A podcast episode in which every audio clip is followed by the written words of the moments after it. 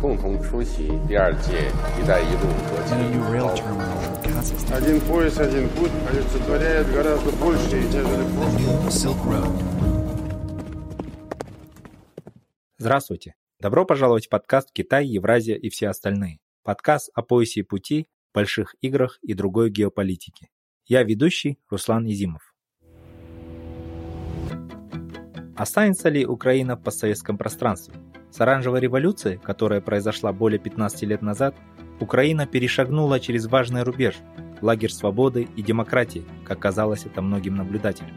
Действительно, как написала недавно Financial Times, даже несмотря на коррупцию и хаос в управлении, Украина имеет уровень свобод намного выше, чем где-то еще на постсоветском пространстве. Именно поэтому Россия ожесточенно сопротивляется тому, что Украина может выйти из ее сферы влияния. Напротив, страны Центральной Азии, в частности Казахстан, переходят от зоны влияния Москвы под влияние Пекина, и это не встречает большого сопротивления со стороны Кремля, так как они по существу остаются в той же ценностной системе с Россией. Тем не менее, переход демократии дается Украине немалыми жертвами и ставит ее в центр геополитического противостояния между Западом и Россией.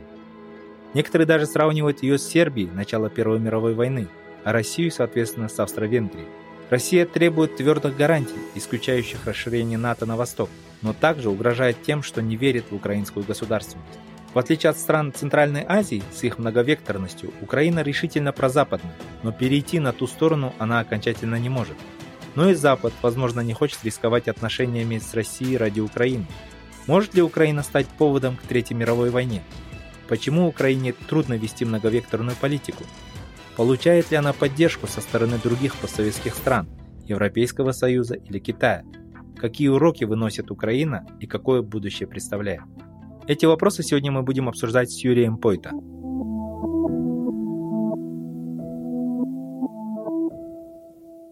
Добрый день, меня зовут Юрий Пойто. Я украинский ученый, аналитик. Я работаю в нескольких исследовательских проектах в Украине. Это Центр исследования армии, конверсии и разоружения. И второй проект – это New Geopolitics Research Network, где я возглавляю секцию азиатского региона. Занимаюсь Центральной Азией, Китаем, отношениями Украины с этими странами, проблемными аспектами отношений. Юрий, сразу перейду тогда к вопросам. Внешнеполитическая среда сейчас вокруг Украины остается достаточно напряженной. Мне кажется, что Украина по-прежнему пытается найти какой-то приемлемый баланс между Западом и Востоком. При этом, ориентируясь на Европу, в то же время Киев продолжает наращивать тесные экономические связи и с азиатскими державами, в первую очередь с Китаем. Насколько успешно украинские власти реализуют эту стратегию? Как бы вы охарактеризовали нынешнее состояние внешнеполитических связей Украины? Спасибо большое за вопрос. Э, Я думаю, что баланс уже найден. То есть власть украинская, она уже, в принципе, сформировала те внешнеполитические стратегии и пытается их реализовать. Основной вектор на данный момент остается э, и является, э, скажем так, ключевым и базисом для э, внешнего и внутреннего развития Украины. Это интеграция в европейские структуры. Это в первую очередь Европейский Союз и НАТО. Э, Данный вектор закреплен э, в ряде украинских документов стратегических, в том числе в Конституции Украины. Подписано было соглашение об ассоциации с Европейским Союзом. Проводится ряд реформ по получению Украины возможностей вступления в Европейский Союз и НАТО. Это касается различных сфер. Экономики, судебной системы, правоохранительных органов, э, сферы безопасности, армии и так дальше.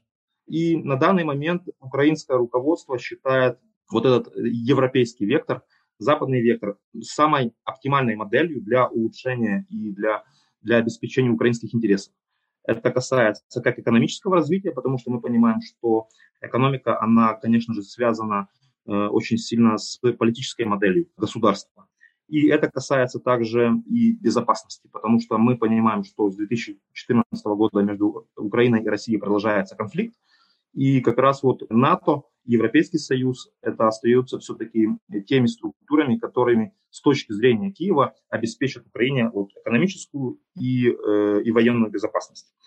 Э, также мы видим, конечно же, и развитие отношений с Азией, и не то, что развитие. Всегда у Украины были отличные отношения с азиатскими странами. Это касается и Китая в первую очередь, и Японии, Индии, и Пакистана и так дальше. Есть много проектов очень интересных и не только по торговле, но в то же время и по совместному сотрудничеству, производству, по военно-техническому сотрудничеству, то есть по таким стратегическим отраслям экономики. И в том числе по Центральной Азии. Также это э, была довольно-таки э, интенсивная торговля всегда с центральноазиатскими странами и также совместные какие-то проекты в авиастроении, машиностроении и так дальше.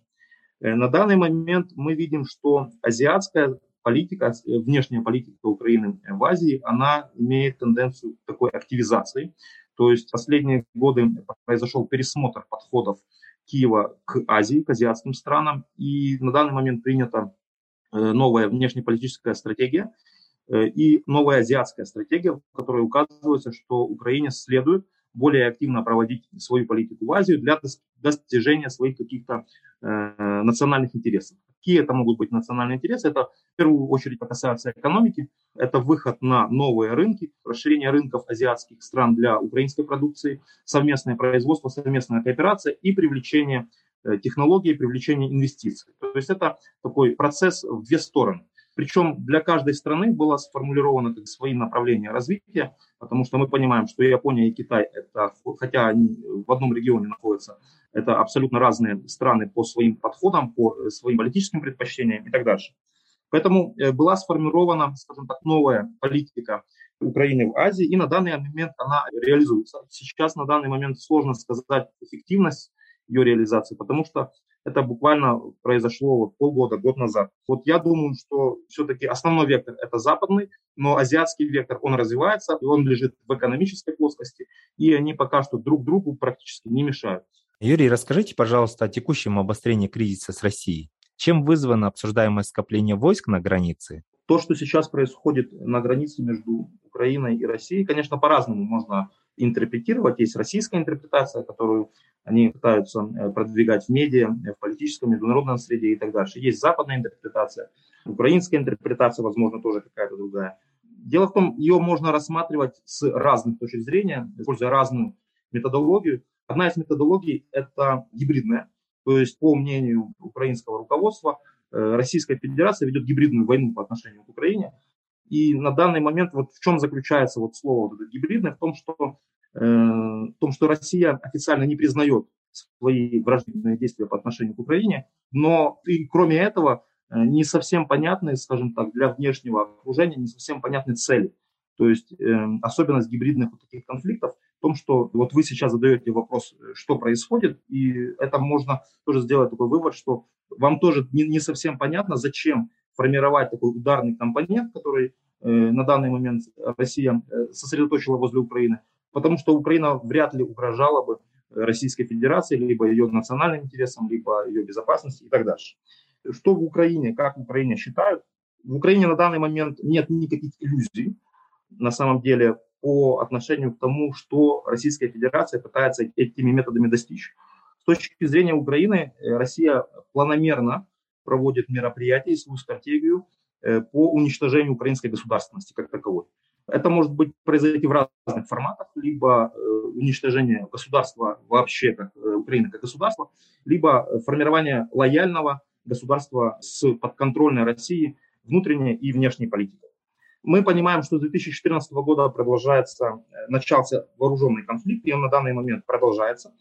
Мы видим аннексировано, аннексированные части территории Украины, это Крым, и оккупированные части Донецкой Луганской области – что происходило дальше после 2014 года? Мы видим, что Российская Федерация не смогла сформировать, скажем так, э, оккупировать ту часть территории Украины, которую она хотела, то есть это практически весь левый берег. Э, поэтому она начала формировать ударный компонент, э, новые воинские части, как раз вот на западном и на украинском направлении. Мы видим, если посмотреть по статистике, мы видим, что с 2014 года было сформировано три общевойсковые соединения, три, три новых соединения. Это первая танковая армия, это 20-я общевойсковая армия и 8-я общевойсковая армия за 2015-2017 года. То есть на 2014 год этих ударных соединений, которые предназначены как раз для наступательных операций, их не было. Но э, вот к 2017 году они были сформированы. на учениях Запад-2017 они были проверены для ведения наступательных действий на западном стратегическом направлении. И вот они готовы, то есть были сформированы средства для выполнения военных задач э, на территории Украины. Это с точки зрения вот украинского руководства. Кроме этого, в Крыму была э, значительно увеличена компонент военно-морских сил, это э, Черноморский флот Российской Федерации, увеличены его возможности, в том числе ракетные возможности и в том числе возможности авиации. То есть вот эти войска, о которых сейчас говорят, они на, на, на самом деле они уже находятся четвертый год практически возле территории Украины, причем Э, некоторые части практически 10-15 километров. То есть я не буду перечислять населенные пункты, но если посмотреть, э, то, то это действительно подтверждается. И на данный момент усиливается, э, вот эти количество частей усиливается. Кроме того, перебрасываются дополнительные те средства, которые могут позволить проводить десантные операции. Это касается э, десантные корабли, в том числе ну, с других флотов перебрасываются в Черноморский флот. То есть формируется ударный компонент, и с нашей точки зрения, вот с точки зрения Украины, э, какая цель этого всего? Это решение, силовое решение, возможность силовое решение, скажем так, украинского вопроса, то, что я говорил, уничтожение украинской государственности, либо э, формирование Украины как полностью лояльного э, Москве, Москве государства. Вот приблизительно так. Я еще здесь хотел бы добавить, что Э, почему сейчас именно это происходит? Потому что Россия после 2014 года, кроме того, что э, создавала вот такой вот ударный силовой компонент, она э, пыталась мягкой силой, скажем так, изменить внутреннюю и внешнюю политику Украины с той целью, чтобы опять сделать Украину пророссийским, подконтрольным России государством. Каким образом это сделалось? Это проводилось с помощью пророссийских политических сил. Э, например, это партия «Оппозиционный блок за жизнь», которая Э, набрала в Верховной Раде около 15% голосов. И ее лидер э, Виктор Медведчук, он последние годы скупил ряд украинских телеканалов и с помощью своей информационной политики он пытался усилить и увеличить популярность своей партии. И если бы это происходило дальше, то, возможно, на следующих парламентских выборах эта партия пришла бы уже в парламент, например, с 25% голосов, потому что мы видим, что популярность их постепенно увеличивалась на фоне неуспехов, скажем так, э, украинской власти в экономике, в политике и так дальше.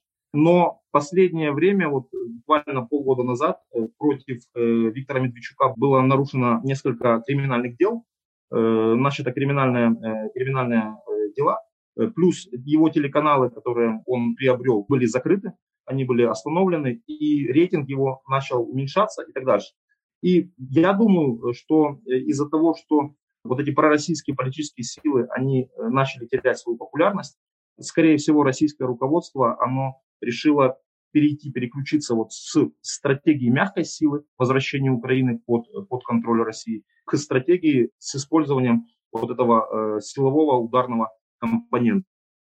Будет ли он реализован, здесь, конечно же, сложно сказать, э, потому что ну, никто не знает, что, э, какие планы в Кремле там. Но я думаю, что э, планы на различные, различные сценарии, в том числе введение наступательной операции против Украины, разработаны. И на данный момент идет переговорный процесс с Западом с целью, возможно, поиска такого решения, которое бы обеспечило России то, что она хочет. Это не вступление Украины в НАТО, это пророссийская внешняя и внутренняя политика, это выполнение Минских соглашений на тех условиях, которые выгодны Москве.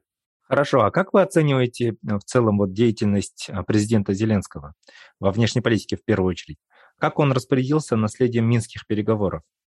С моей точки зрения, вот когда Зеленский приходил к власти, э, это были выборы 2019 года, он одним из своих обещаний, он указал остановление, ну, как бы решение военного конфликта с Россией, и мы видим, что этого не произошло, и нет никаких тенденций э, к тому, чтобы этот конфликт был решен в краткосрочной либо в долгосрочной перспективе.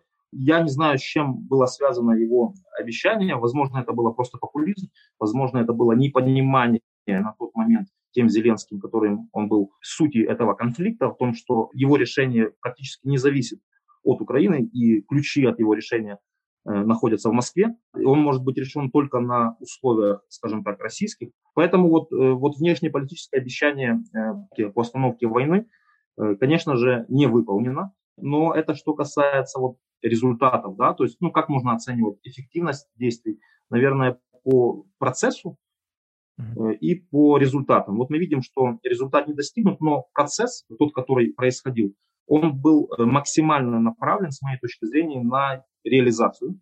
Потому что мы видим, что вот если сравнивать с политикой, например, предыдущего президента Петра Порошенко, э, вот на новый уровень, я думаю, вышли отношения с Соединенными Штатами Америки, как раз при Зеленском. Была организована, государственный визит был организован Зеленского Э, в США, и э, отношения э, начали развиваться более интенсивно. Это касается и военно-технического сотрудничества, военно-политического сотрудничества и так дальше. Например, на новый уровень вышли отношения с Турцией. На данный момент были сформированы новые форматы отношений. Это так называемый формат квадрига. Это такой формат, в котором участвуют министры обороны и министры иностранных дел с обеих стран. Они Э, регулярно проводят заседания, принимают решения и так дальше. Плюс с Турцией реализуется ряд перспективных проектов военно-технической сфере. Например, те же беспилотники Байрактар на данный момент планируется выпускать на территории Украины, уже строится завод. Потом э, ряд беспилотников турецких, стратегических беспилотников, например, Акинчи, они выпускаются с украинскими двигателями производства предприятия Моторсич.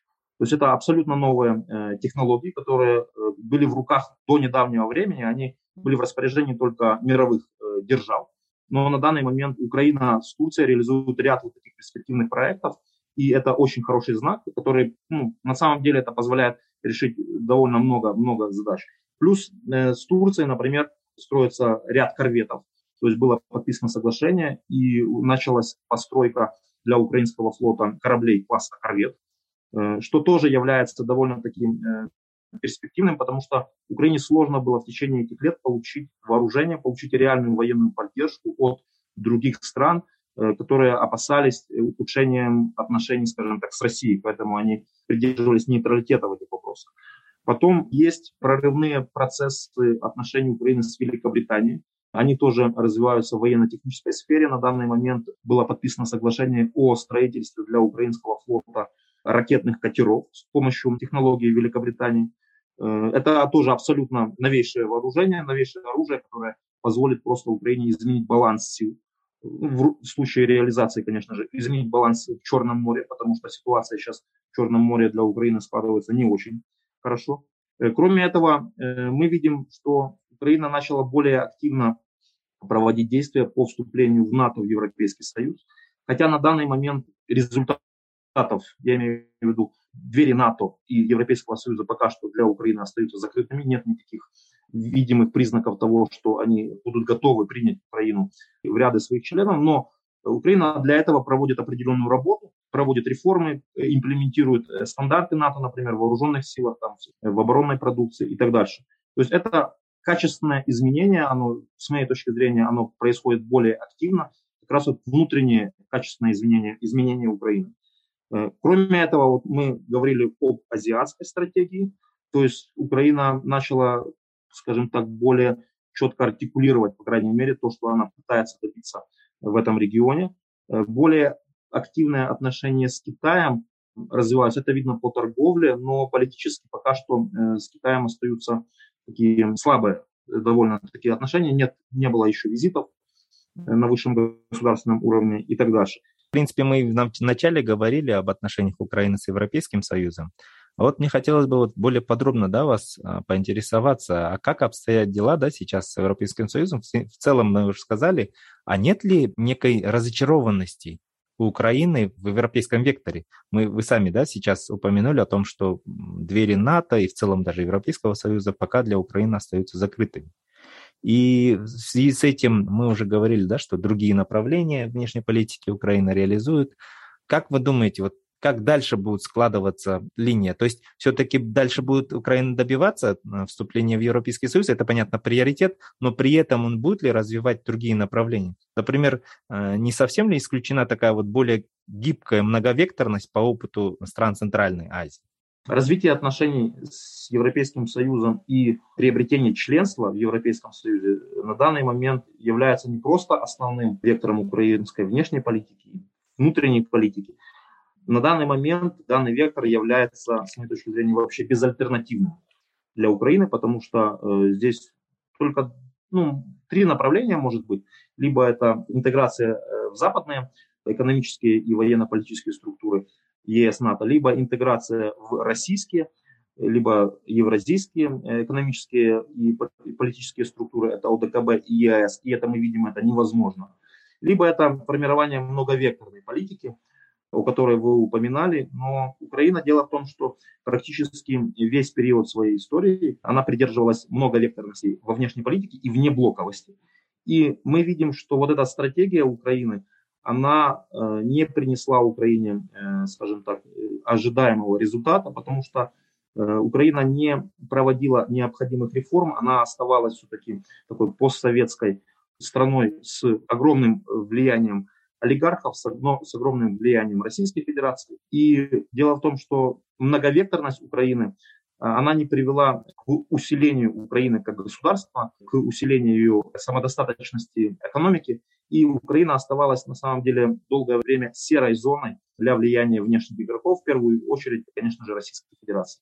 И вот поэтому многовекторность, как вы упоминали, она воспринимается на данный момент крайне негативно, э, потому что Э, именно из-за вот такой вот многовекторности считается, что сформировались такие положительные условия, на основании которых Российская Федерация смогла начать реализовывать вот такую вот гибридную агрессию по отношению к Украине. Что касается непосредственно Европейского Союза, мы видим, например, по результатам опросов, что количество, э, количество респондентов, количество населения Украины, которое позитивно относится к членству в ЕС, увеличивается. На данный момент оно составляет около 60-65%. Э, то есть это те люди, которые, если бы был бы референдум, они проголосовали бы за членство в Европейском Союзе. Около 20% остается против. По отношению к НАТО, например, там немножко меньше, там около 50% за и так дальше. Потом мы видим, э, и вот эта цифра, она постепенно увеличивается. Либо она остается вот на таком уровне, но она значительно увеличилась Э, сравнительно, например, с 2012-2013 э, годом и так дальше.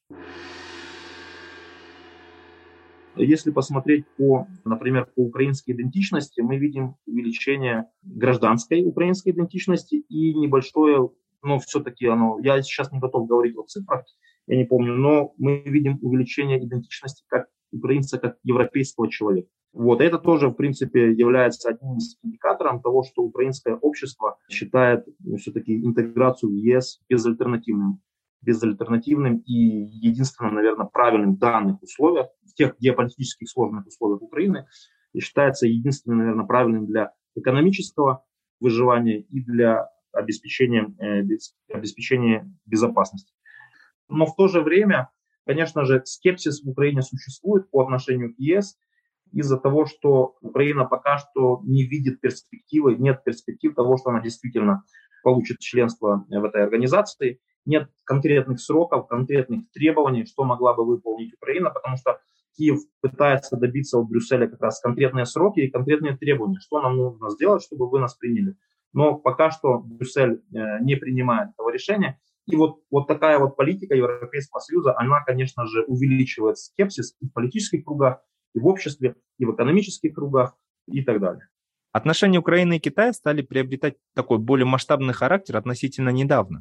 С начала 2010-х годов двустороннее сотрудничество вышло на уровень стратегического партнерства, и сегодня Китай – это один из ключевых торговых партнеров Украины.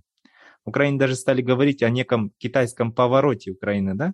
А, но, как мы можем видеть, чем дальше, тем отчетливее становится то, что двусторонние отношения пошли по не очень выгодному для Украины сценарию. Но это на мой взгляд. Пекин сегодня практически открыто оказывает экономическое давление на Украину. И вот хотелось бы поинтересоваться, в чем причина такого поворота? Почему Китай стал проводить такую линию в отношении Украины? Как вы думаете? Я думаю, что основной причиной является изменение геополитической ситуации в мире.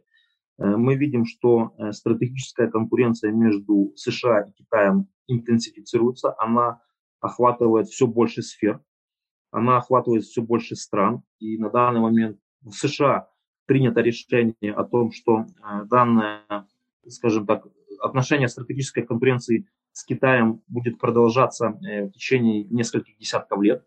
И это становится стратегией США. Мы видим, что в США, например, усиливается законодательная база по стратегической конкуренции с Китаем, и сюда добавляются э, различные сферы. Это технологическая, это экономическая, военная, военно-политическая. Формируются новые блоки, например, тот же Аукус. То есть мы видим, что ситуация геополитическая изменяется, и США пытается всеми силами, пытается с помощью своих союзников в том числе, пытается выиграть вот эту вот стратегическую конкуренцию с Китаем. Для Китая это тоже один из очень серьезных вопросов. Противодействовать вот этим попыткам США давить на Китай, каким-то образом его ограничивать и так дальше. Поэтому в данных условиях обе страны пытаются привлечь, с моей точки зрения, на свою сторону больше союзников и э, ограничить каким-то образом риски. Поэтому мы видим, что, например, США продвигает в том числе стратегию, э, ну, обвиняя США и союзники, периодически обвиняют США, э, обвиняют Китай э, в нарушении прав человека. И это происходит фактически на многих уровнях. И что касается, например, США законодательно был принят документ о признании ситуации в Синьцзян-Уйгурском регионе геноцидом. В Организации Объединенных Наций периодически делаются заявления – коллективные письма, э, осуждающим действия Китая в Синьцзян-Уйгурском автономном регионе и так дальше. И мы видим, что из-за вот этой вот усиливающейся стратегической конкуренции Украине становится более сложно реализовывать свою политику, потому что даже экономические, например, экономические связи с одной стороны или с другой стороны, они могут э, влиять на геополитику. То есть э, ситуация становится такая, что экономике все сложнее быть отделенной от военной политики и от политики. И поэтому э, мы видим, что экономическая зависимость, например, Украины пытается использоваться со стороны Пекина как раз для достижения Пекином своих целей. Цели Пекина здесь могут быть два. Две таких большие. Во-первых, не допустить формирования Украины как ну, э, каких-то шагов Украины, которые Китай рассматривает недружественные, например, присоединение общим э, к заявлениям других стран о нарушении прав человека в Китае.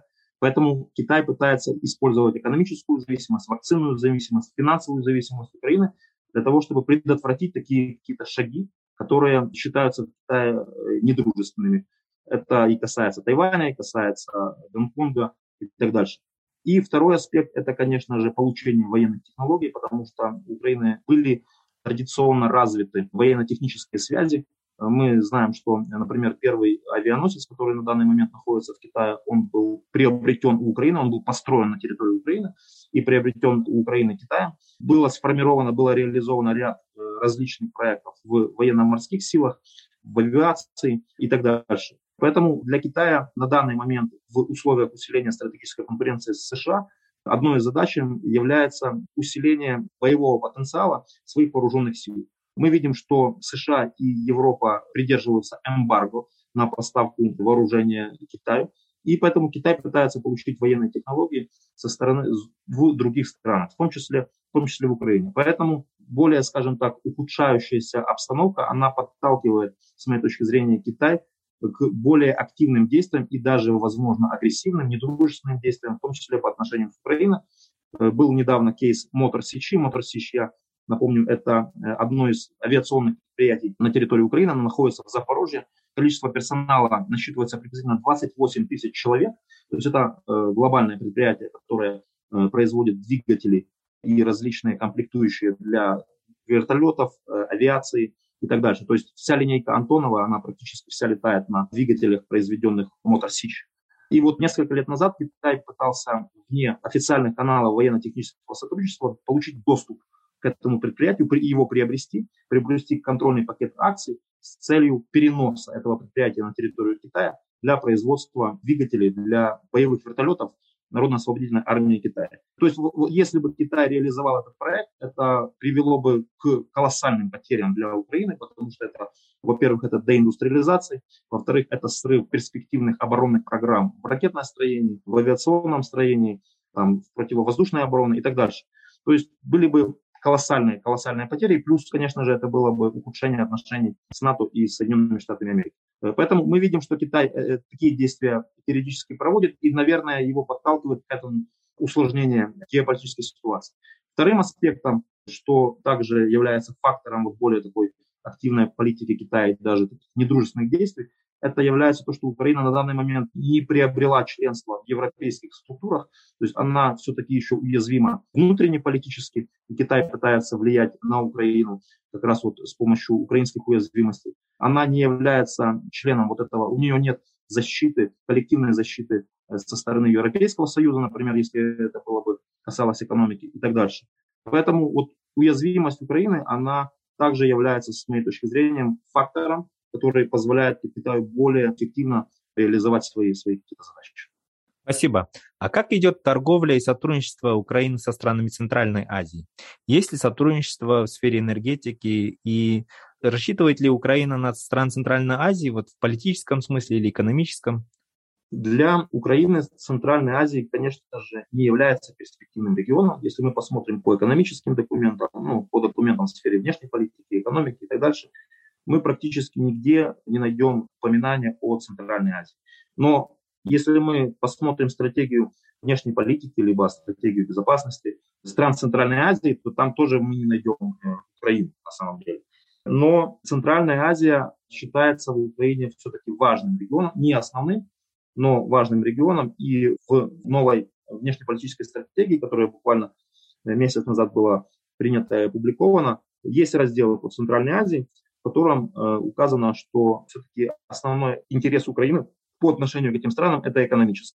Там еще был указан, кстати, пункт о том, что Украина будет пытаться, скажем так, изменить позицию стран Центральной Азии по российско-украинскому конфликту. Но я думаю, что на данный момент этот э, пункт более является декларативным, либо сложно исполняемым учитывая огромнейшую зависимость стран Центральной Азии от российской экономики, от рынка и от военно-политических структур российских.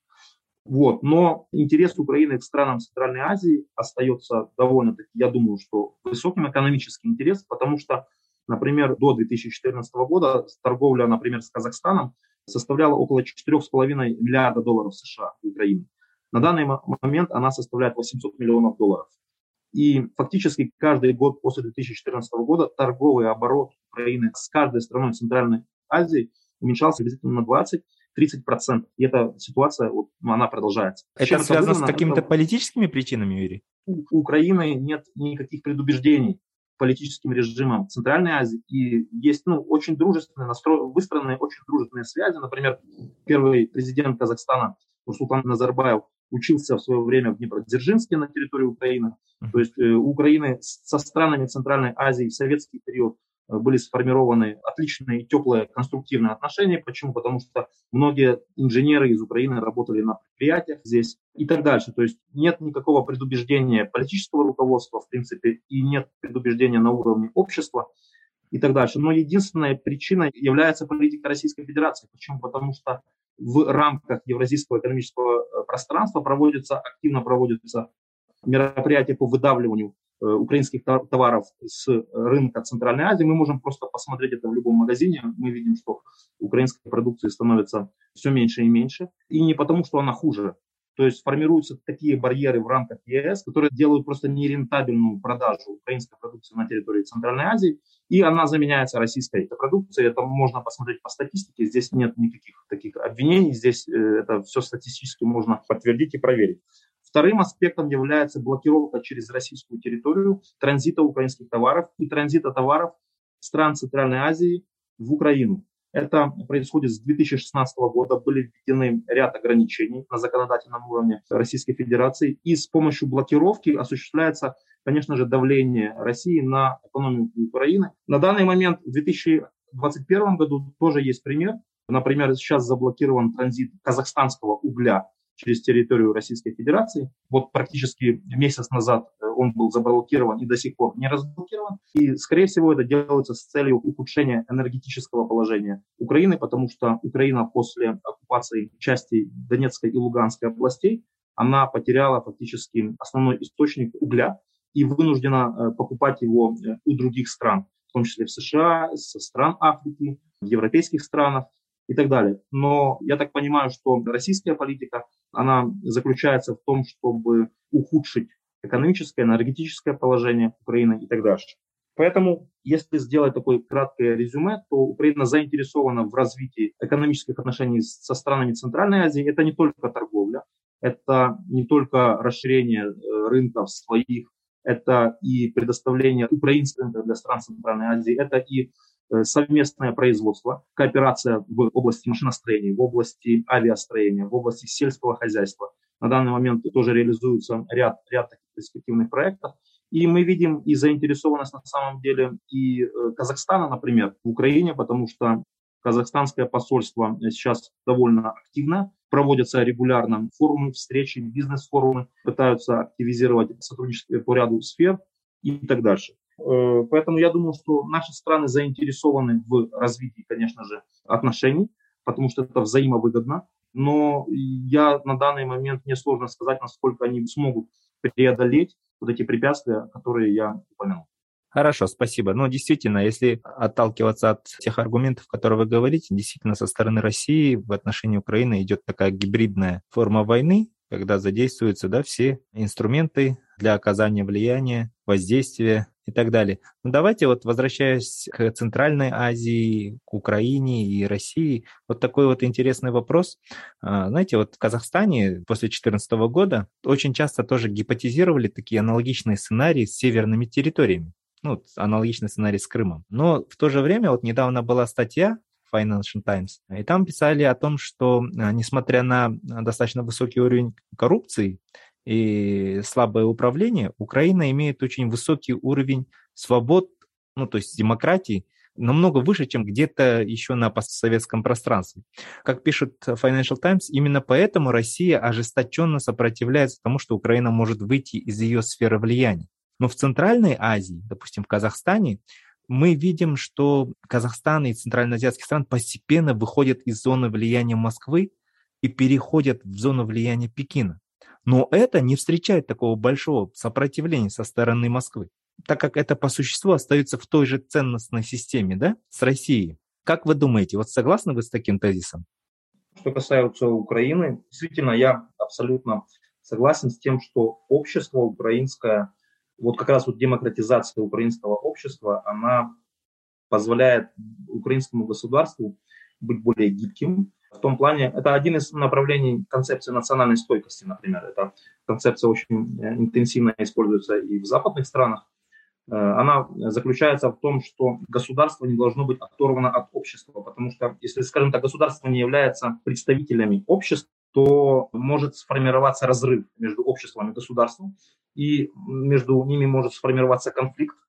И в кризисной ситуации эта нация просто не сработает. То есть, когда э, общество не доверяет государству, это есть много, много примеров. Э, в Украине, например, когда в 2014 году начался конфликт с Российской Федерацией, фактически все органы государственной власти, ну, все обрушилось практически после того, как высшее руководство Украины оставило Украину и выехало в Российскую Федерацию руководство на местах, оно фактически перестало подчиняться Киеву. Это касалось многих направлений, это касается административных органов, это касается и, например, э, сил безопасности, это касается полиции и так дальше. Но в этот момент, когда Украина была ослаблена и фактически потеряла контроль над своими регионами, над управлением, вот это был очень, скажем так, удобный момент России Э, с целью начать вот эту э, гибридную операцию по аннексии Крыма и, и, соответственно, по аннексии остальной части территории Украины. И как раз вот в этом моменте, в, в этой ситуации очень хорошо сыграло украинское общество, которое формировало добровольческие какие-то движения для помощи украинской армии, которое формировало движения, например, журналисты работали в сфере противодействия дезинформации, в сфере противодействия манипуляции и российской пропаганде. И это фактически осуществлялось без участия государства, которое на тот момент просто перестало нормально функционировать. То есть вот это демократические какие-то принципы и вот эта концепция национальной стойкости, она сыграла положительную роль как раз вот в кризисный момент в выживании, для выживания украинского государства. Что касается того, что страны Центральной Азии постепенно выходят из влияния России и заходят в зону влияния Китая.